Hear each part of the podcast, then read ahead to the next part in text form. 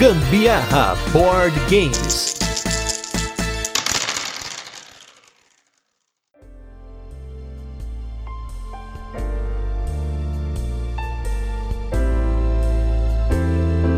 Fala galera, beleza? Aqui é a Carol Guzmão.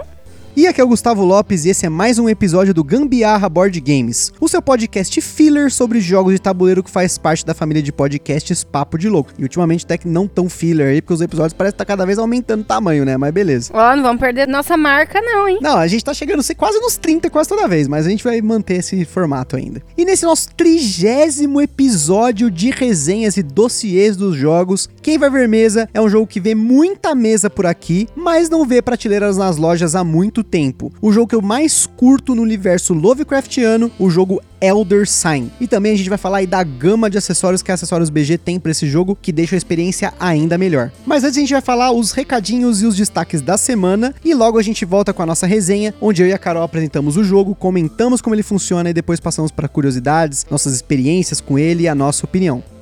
Essa semana eu não joguei, minha gente. Esse, esse bandido que está aqui ao meu lado se escambou pro lado das Europas. E aí eu fiquei por aqui. Então, no fim, não tive a oportunidade de jogar nada. Afinal, não tinha nenhum jogo de um aqui. E aí, o único que tinha, que era do Rafael, ele levou. pois é, eu acabei levando Flip City, que é um jogo que o Rafael tem já tem bastante tempo. Pelo menos em várias pessoas a gente gostou bastante de jogar. E eu levei ele porque tava fácil de jogar no hotel, no aeroporto, no, no próprio avião, naquelas bandejas que você põe a comida e tal. E por conta disso eu acabei jogando ele seis vezes. E nessa eu acabei descobrindo que pelo menos em uma pessoa, depois que você joga mais de uma vez, ele se torna um jogo bem repetitivo. Você tem sempre a mesma ordem de fazer as coisas, pelo menos eu encontrei essa ordem na minha cabeça e eu ganhei todas as partidas. Então, talvez tenha sido uma experiência sozinho, pelo menos não tão boa quanto eu imaginava. Mas, como eu fui visitar meu irmão na República Tcheca, eu tive a oportunidade de jogar com ele mais jogos. No caso, a gente jogou Bandido, o Pegging 6 que tá pra sair aí pela Paper Games. A Cristina, que é a namorada dele que mora lá, ela é tcheca. Ela já tem esse jogo há mais de 10 anos, nem sabia disso. Acabou que a gente jogou, foi muito legal. Também jogamos numa luderia local lá, então pegamos para jogar Ticket to Ride, o Bongo, só uma e Sagrada, que por hora é o jogo favorito do meu irmão. E ele acabou ganhando, inclusive. Acho que ele tá ficando viciado já, vamos ver, né? Esse jogo é muito bonito, né? Bem que a gente podia ter um, né? É, então, né? Mas aí se só eu compro board game, né? Fica difícil, né? um investimento, né? É, então, tem aí vários jogos para comprar aí, né? Fica difícil cada vez mais. Mas foi um pouquinho, hoje, essa semana foi muito corrida, realmente, essa viagem rendeu bons jogos, vocês vão ficar sabendo em breve, porque eu não quero dar spoiler já direto nesse cast. Tem jogo novo vindo por aí, espero que ele entre aqui na nossa programação. Um deles a gente já jogou, mas vou deixar esse destaque para semana que vem, porque foi hoje, no dia da gravação. Porque como a gente falou nos casts passados, geralmente a gente grava de domingo, mas como eu voltei só na quarta-feira, uma parte do cast foi gravada na quarta, outra no domingo então, passado, então as coisas ficaram aí na, na linha do tempo meio confusas. Então, pra gente guardar algumas coisas pra semana que vem, eu não vou dar spoilers. E aquele recadinho que a gente tá dando aí nessas últimas semanas, quando sair aí o prêmio Ludopedia na categoria Podcasts, não esqueça do Gambiarra Board Games. É muito importante o seu voto pra gente lá. Por favorzinho.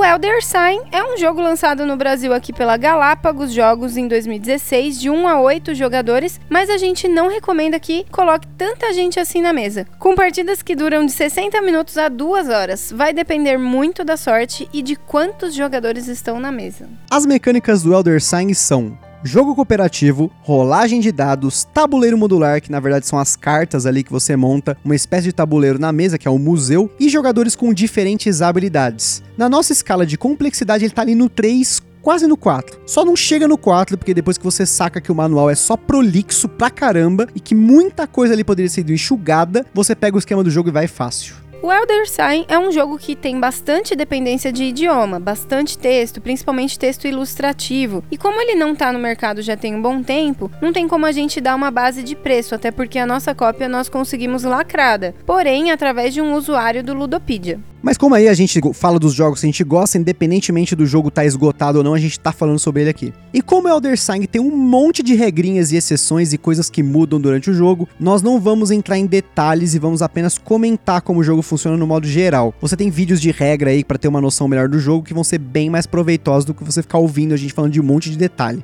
No Elder Sign, os jogadores são investigadores que se aventuram por um museu e seus arredores para coletar selos antigos que permitem impedir que um monstro ou deus ancião seja invocado e acabe com o mundo. Os investigadores não apenas têm de se preocupar com o retorno do ancião, mas também com o tempo que está passando a cada vez mais que ele está chegando perto de ser invocado, mas também com monstros que vão aparecendo, portais que vão sendo abertos para outros mundos, também com a sua sanidade, energia física que pode pode se esgotar, bastando pequenos deslizes. A base do Elder Sign são as cartas que formam o tabuleiro do museu. Essas cartas possuem diversas combinações de dados que devem ser roladas pelo jogador em seu turno para cumprir a aventura. Os jogadores contam com os dados adicionais, habilidades únicas, cartas de magia, itens, até companheiros durante essa aventura. Porém, ao não cumprir aquela carta, o jogador é punido e muitas vezes cartas que contemplam os selos, esses sinais antigos, selos antigos ou até recompensas melhores podem acelerar aí o bichão de ser invocado.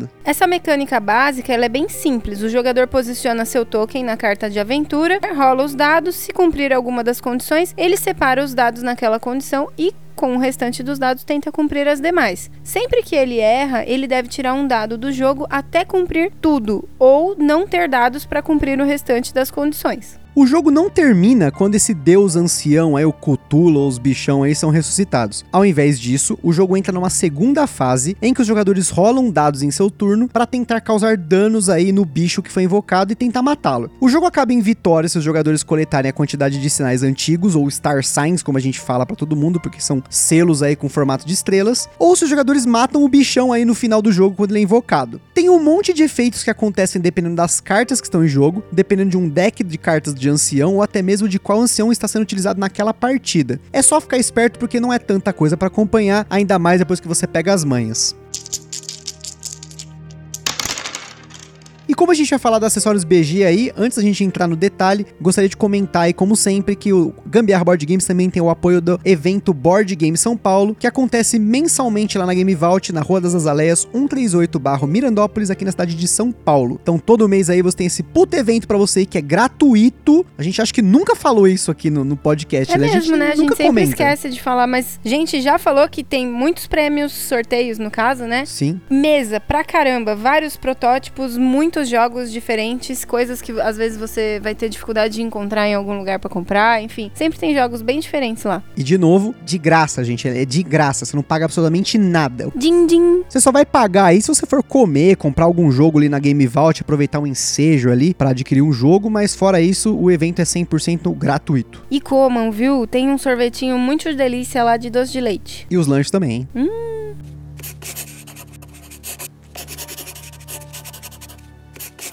O Elder Sign foi uma das experiências mais bacanas que a gente teve com o hobby de jogos de tabuleiro modernos. No início aí, vamos dizer assim, aprofundamento no hobby. E eu confesso que a nossa experiência continua muito boa com ele, passada aí a primeira partida que foi uma merda, mas já voltamos nisso. Começando pelo tema, eu sou fãzaço dos contos e novelas do Lovecraft. Posso dizer aí que eu já li 100% da obra dele. Eu tinha inclusive uma planilha que eu usava para marcar qual contos e novelas ainda faltavam. E uma das características das obras dele é que elas eram curtas. Elas são curtas, elas não eram, elas são curtas. Não existem livros do Lovecraft, mas sim coletâneas de contos e essas novelas que geralmente são lançadas como livros fininhos ou em coletâneas mais grossas. E o Elder Sign, ele é o único jogo, na minha opinião, que possui essa característica principal do H.P. Lovecraft Lovecraft. Ele não é curto o suficiente para não transmitir uma experiência profunda, mas ao mesmo tempo ele não é extremamente longo a ponto de ser mais longo do que a leitura das novelas dele, né? A gente teve nossa primeira experiência em uma ludoteca, né? Sim, vamos dizer assim, uma, ah. uma finada luderia, tá?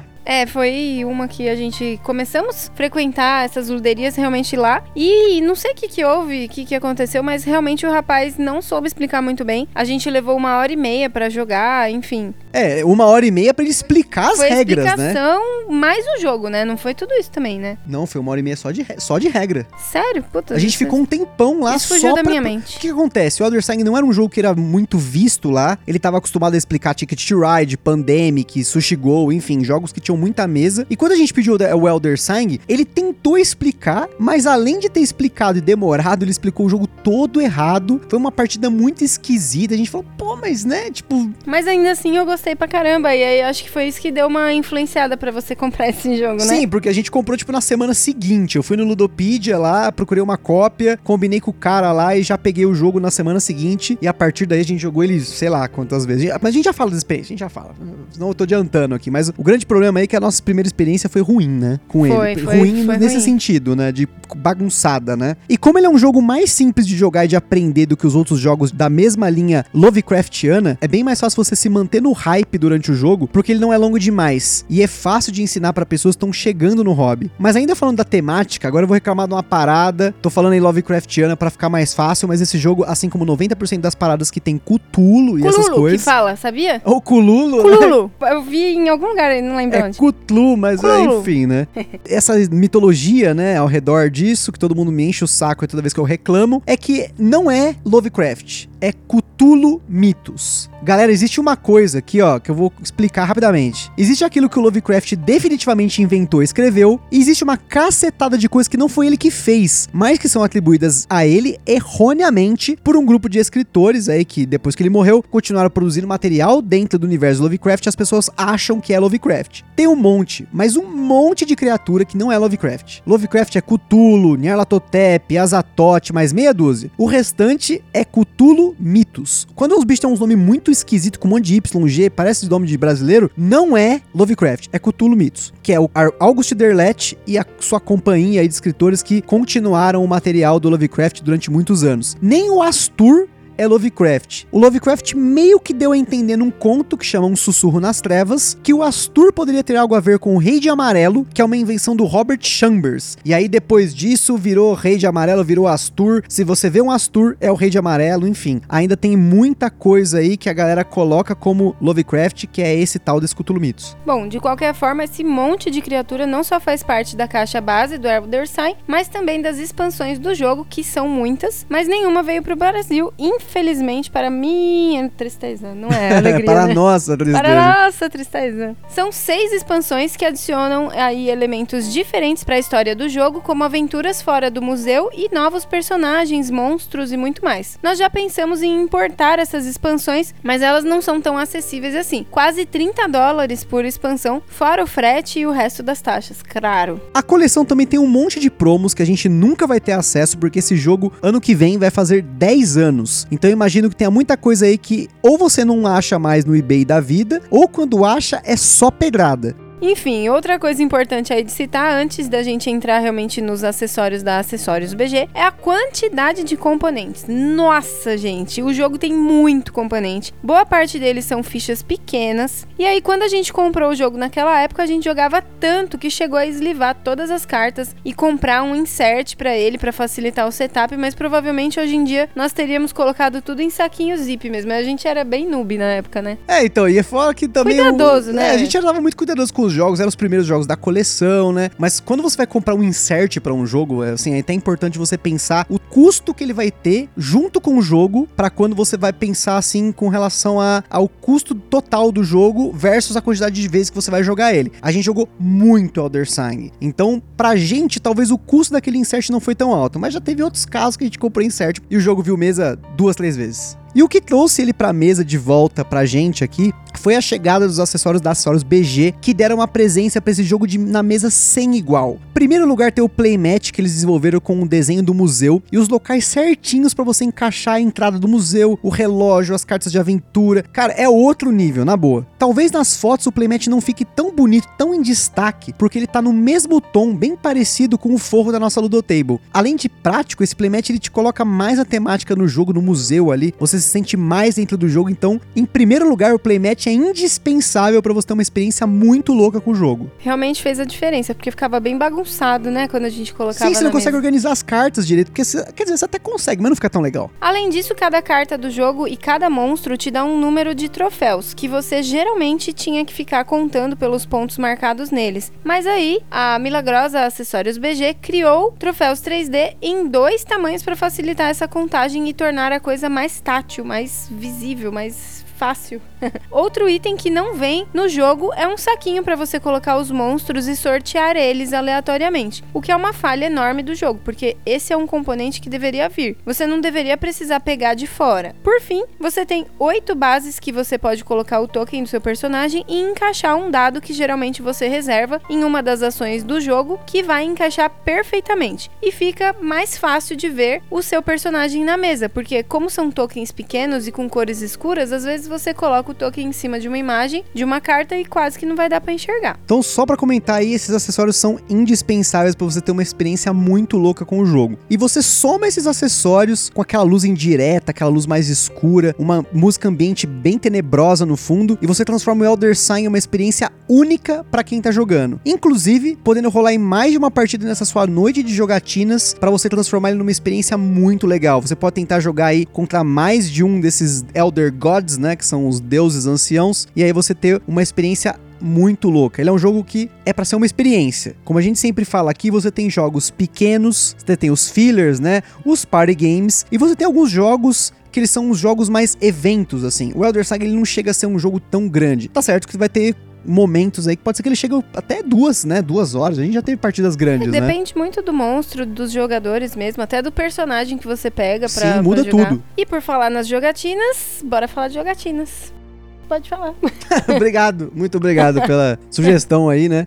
E falando aí da, das jogatinas, nós jogamos contra todos os monstros do jogo. Então a gente teve aí pelo menos uma experiência de cada. Mas é claro que com o Cthulhu nós jogamos aí um monte de vezes. A gente já teve contato, pelo menos, eu pelo menos tive contato, assisti jogatinas, conheci gente que jogou todos os jogos da Fantasy Flight com esse tema Lovecraftiano. Você tem aí o Eldritch Horror, que tem 4 horas em média de jogatina, então ele é um jogo inviável pra gente aqui, porque a gente tem muito jogo para jogar. Então 4 horas no jogo ele tem que valer muito a pena, e o Other Sign para mim ele já representa isso. Você tem o Arcan Horror, que também é grande pra caramba, o Mansions of Madness, todo mundo que fala para mim, fala: "Ah, putz, mano, a gente não conseguiu terminar", ou quando terminou, levou uma madrugada inteira. Vocês vão até ouvir aí no cast que a gente comentou, no turno de comentários que a gente colocou aí o pessoal do Omoshiroi, do Chiclete Radioativo, a Gabi, falando sobre jogos e o Luiz, que é do Omoshiroi, que também apresenta comigo o Papo de Louco, comentou sobre Mansions of Madness. Então, assim, ele é um jogo muito grande. E tem jogos aí como Cthulhu War que são maiores ainda. Então, assim, e mais caras no caso, né? E assim, se você curte uma experiência mais demorada ou mais estratégica, o Elder Sign não é para você.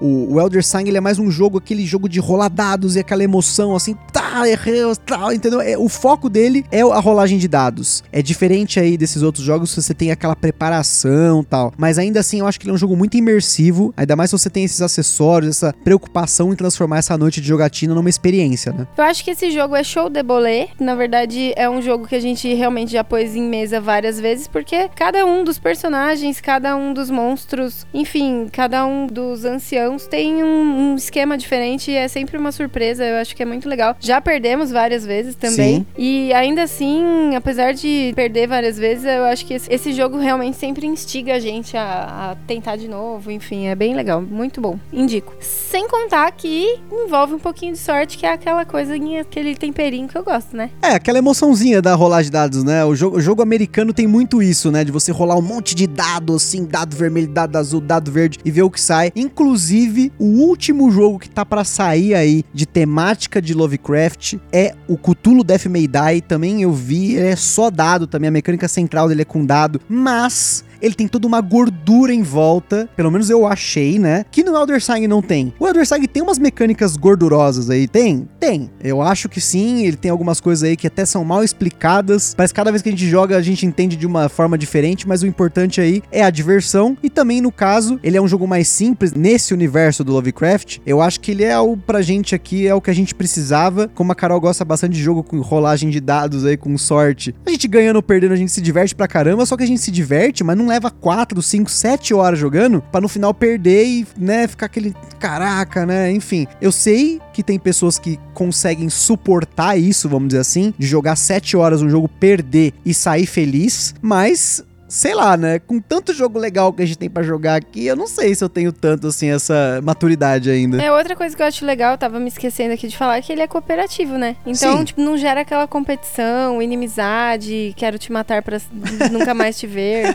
É, então, jogo cooperativo é legal, só lembrando pra tomar muito cuidado com o alpha player. Aquelas coisas que a gente comentou, inclusive em outros episódios, a gente falou bastante no Zombicide, que é bem, bastante tomar cuidado com o alpha player, porque apesar de que não ter tanta estratégia no jogo, você tem ali a qual que é a melhor aventura pra você otimizar os seus recursos, pra você tentar chegar ao máximo lá do Star Signs antes, né, do bicho acordar. Então, tem um pouquinho, mas ele é mais mitigado por como o jogo é jogado. É diferente, por exemplo, de um Zombicide, que você tem ações que o jogador pode fazer muito diferentes. O cara pode andar, o cara pode procurar, ele pode atirar no bicho, ele pode andar no meio de uma horda e se ferrar. O Elder Sign não tem tanto isso, é mais o que a carta tem de efeito e o que você pode fazer na carta. Então, você consegue mitigar um pouco disso. Então, é uma, uma experiência cooperativa bem legal. Tanto que, comentei também, o pessoal do Chiclete Radioativo, faz umas duas semanas aí, três semanas, eu vi os caras jogando Elder Sign lá no Instagram deles, eles estão curtindo pra caramba. Por quê? É um jogo de entrada, eles estão começando no hobby e o Elder Sign tá proporcionando pra eles esses momentos aí de rolagem de dados, de emoção aí, que, que é muito maneiro e assim, é, é importante você ter uma experiência cooperativa se você não tem tanta maturidade até de você ter aquela competição mais ferrenha. Tem dias que nem a gente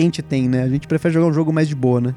ah, é, isso sem dúvida. Bom, e é isso aí, pessoal. A gente fica por aqui com mais um episódio do Gambiarra Board Games. Lá no site do Papo de Louco você encontra vários links para você conhecer mais sobre o jogo e principalmente outras opiniões de outros criadores de conteúdo sobre o Elder Sign. E lá no Instagram você vai ter as fotos do Elder Sign na mesa junto com tudo que a Acessórios BG mandou pra gente para você conferir, aproveitar, entrar no site deles, lá tem o link, já pega, já compra, já põe na mesa e você vai ver que dá uma diferença absurda no jogo, até para você organizar ali a sua jogatina. Muito bem, desta vez eu vou fazer diferente. Jesus Cristo, é hoje. Em homenagem aos nossos coleguinhas que estão aqui nos ouvindo presencialmente na nossa, na nossa gravação. Bianca e Rafael estão aqui hoje, inédito. Alguém está gravando aqui próximo da gente. Eu vou, vou bem lançar essa parte aqui que a gente sempre fala, esse textinho, vou bem fazer em forma de pagodinho hoje. Jesus Cristo. Se você comprou ou já jogou um jogo que a gente já falou aqui no podcast. Bom, gente, vocês já sabem essa parte, né? É só mandar gente, e-mail, por brincadeira. Instagram, e-mail, contato arroba papodilouco.com. E é isso aí. Se você tem loja, editora, todas essas coisas que tem a ver com jogo de tabuleiro aí, manda uma mensagem pra gente se você quiser fazer uma parceria, divulgar. Apesar daí da gente estar começando, a, a gente tem uma rede aí de pessoas bem fiéis aí, ainda bem que a gente tem bastante ouvinte que tá sempre aí presente. Quero agradecer todo mundo aí por desses 30 casts que a gente fez só de resenha, mais o turno de comentários e o Tem Dado em Casa, que é o programa com o nome mais infame que a gente tem aí. E é isso aí. Compartilha lá, minha gente, esse podcast com a galera no Facebook, WhatsApp, vai que eu fico famosa com a minha cantoria. E eu espero que vocês tenham curtido o episódio, não a música. Um beijo pra todos, até breve. Um forte abraço e até a próxima.